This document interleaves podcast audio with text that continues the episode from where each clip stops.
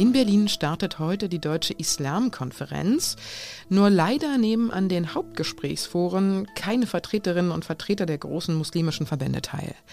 Und welche Möglichkeiten gibt es nach dem Urteil zum Haushalt letzte Woche eigentlich noch, Klimaprojekte zu finanzieren?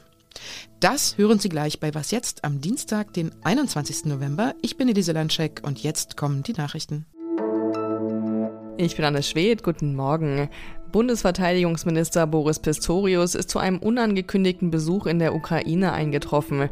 Der SPD-Politiker kam heute früh mit dem Zug in der Hauptstadt Kiew an. Im Laufe des Tages sind Gespräche mit dem ukrainischen Verteidigungsminister und mit Präsident Volodymyr Zelensky geplant. Mit dem Besuch wolle Pistorius Deutschlands Unterstützung für die Ukraine bekräftigen, hieß es aus dem Verteidigungsministerium. Die wichtigsten Themen der Reise seien die Ausbildung ukrainischer Soldaten und die Militärhilfe. Das Bundesfinanzministerium hat über fast alle Ressorts eine Haushaltssperre verhängt. Zunächst müsse die haushaltswirtschaftliche Gesamtlage neu geprüft werden, hieß es in einem entsprechenden Schreiben. Es handelt sich um zukünftige Ausgaben, die bereits im laufenden Haushalt festgelegt sind.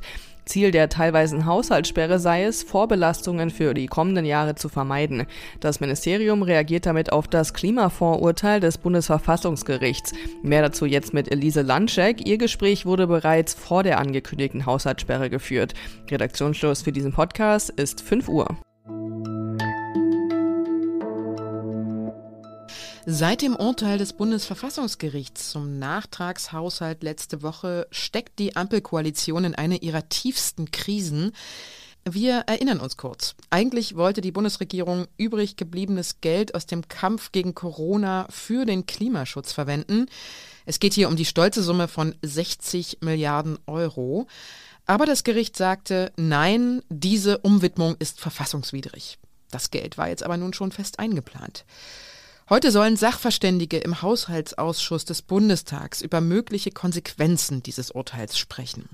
Was das für Konsequenzen sein könnten, das weiß Zeit Online Wirtschaftsredakteur Zacharias Zacharakis. Hallo Zach. Hallo Elise. Sag mir bitte nochmal kurz, wofür genau waren die 60 Milliarden eigentlich eingeplant? Ja, das ist ein langer Katalog. Ich kann ja mal so stichpunktartig aufführen. Also da war zum Beispiel die Generalsanierung der wichtigsten Fernverkehrsstrecken der Deutschen Bahn 12,5 Milliarden Euro. Dann ging es um den Ausbau der erneuerbaren Energien im Jahr 2024, also nächstes Jahr 12,6 Milliarden Euro. Dann ging es darum, Sanierung und Neubau von Gebäuden, also die Förderung, Stichwort Heizungstausch, 19 Milliarden Euro. Und dann war auch noch angedacht, äh, mehrere Milliarden Euro in die Finanzierung der äh, neuen Chipfabriken zu geben, die in Deutschland entstehen sollen, also Intel und noch ein paar andere. Und auch die Förderung von grünem Stahl. Also da kommt schon einiges zusammen. Jetzt braucht man aber diese Milliarden ja trotzdem. Es kann ja nicht alles auf Eis liegen. Wie könnte denn die Bundesregierung diese Milliarden jetzt stattdessen auftreiben?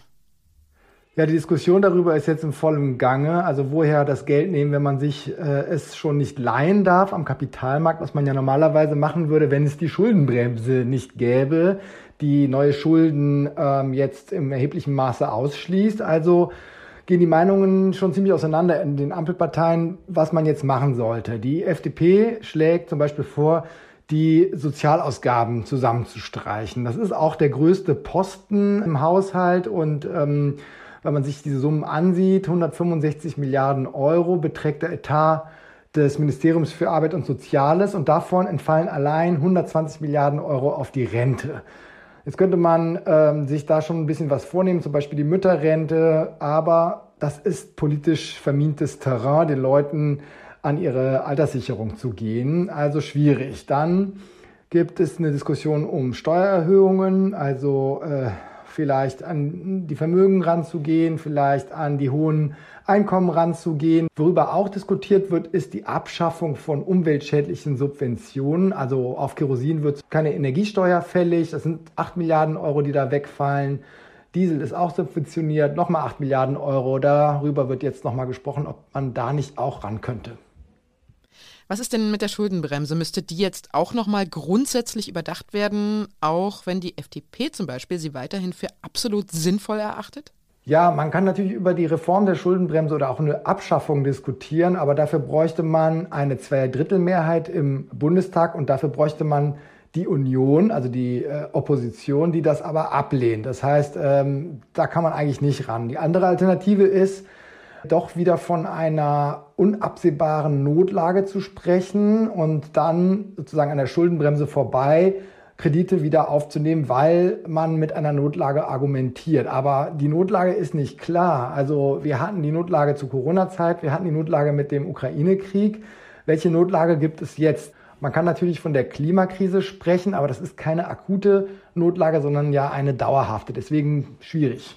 Keine guten Aussichten für die Ampelkoalition. Ich danke dir sehr, Zach, für deine Zeit und deine Einschätzung. Danke dir, Lise. Und sonst so? Ich weiß nicht, ob Sie im Zeitmagazin diesen großartigen Artikel gelesen haben von meiner Kollegin Anna Kemper, die in Schottland an einer Porridge-Weltmeisterschaft teilgenommen hat. Thai Curry Porridge wurde da gerührt, Pina Colada Porridge oder Sachertorten Porridge. Natürlich immer mit dem Hinweis, Haferflocken und nichts anderes ist ja Porridge, sind wahnsinnig gesund und ganz tolle Sattmacher, auch bei Diäten. Aber wo ein Hype ist, da gibt's immer auch Hater. Auf TikTok posten jetzt Ärztinnen und Fitnesscoaches unter dem Hashtag Oatmeal Conspiracy ihre Einwände. Sie sagen, dass Porridge dick macht und für Kinder sogar gefährlich sein könnte, weil in Haferflocken Pestizide und Metalle stecken. Dass alle Welt Haferflocken für gesund hält, das sei das Werk jahrzehntelanger Propaganda kapitalistischer Großkonzerne.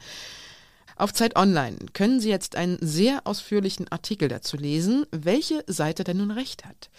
Zusammengefasst lässt sich sagen, in Maßen sind Haferflocken völlig okay, in Massen vielleicht eher nicht. Aber wie es der grünen Ministerpräsident Winfried Kretschmann schon sagte, wenn man einen Sack Kartoffeln isst, dann ist man auch tot. Es soll um Frieden gehen, um Zusammenhalt, Vielfalt und Toleranz.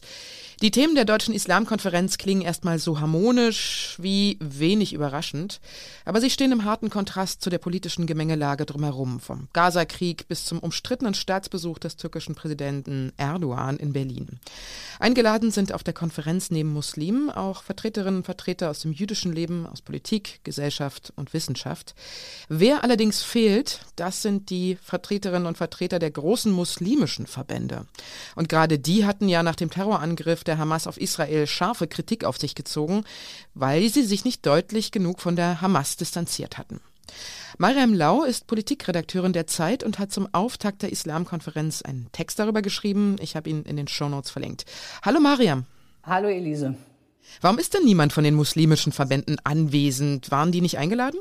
Doch, die sind ähm, mit Ausnahme des Vorsitzenden des Zentralrats der Muslime, Ayman Masiek, äh, alle eingeladen. Nur sind sie halt nicht auf den Podien vertreten.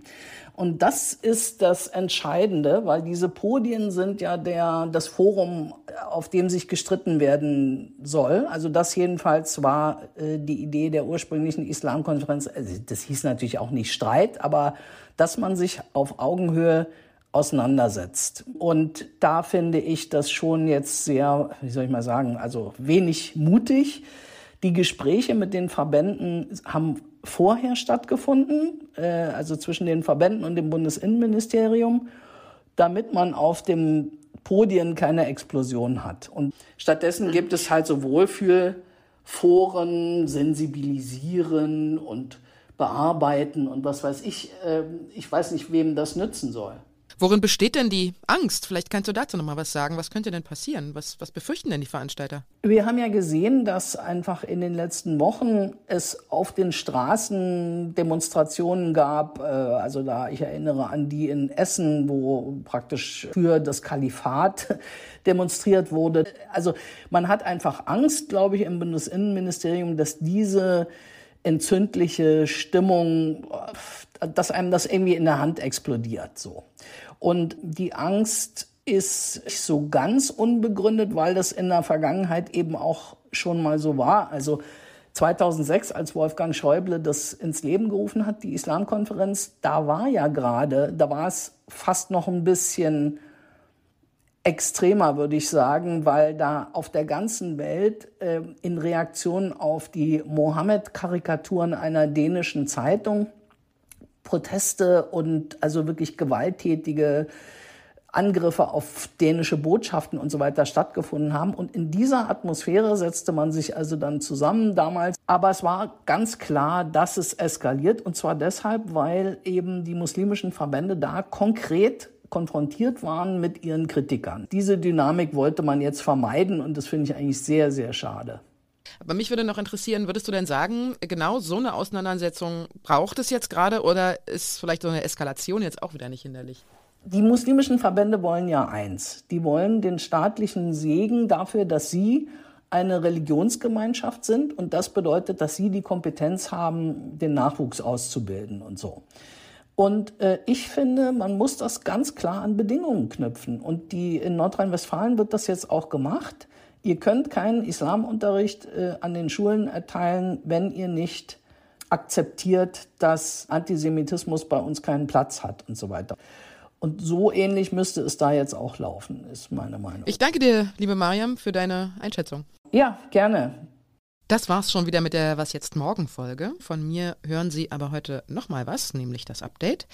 Wenn Sie zu dieser Folge Feedback oder Anmerkungen haben, dann schreiben Sie uns unter wasjetzt.zeit.de. Ich bin Elise Landcheck und wünsche Ihnen einen möglichst schönen Tag. Ich glaube, deinen Namen muss ich vorne nochmal einsprechen, den habe ich so ein bisschen vernuschelt. Zacharias Zacharakis.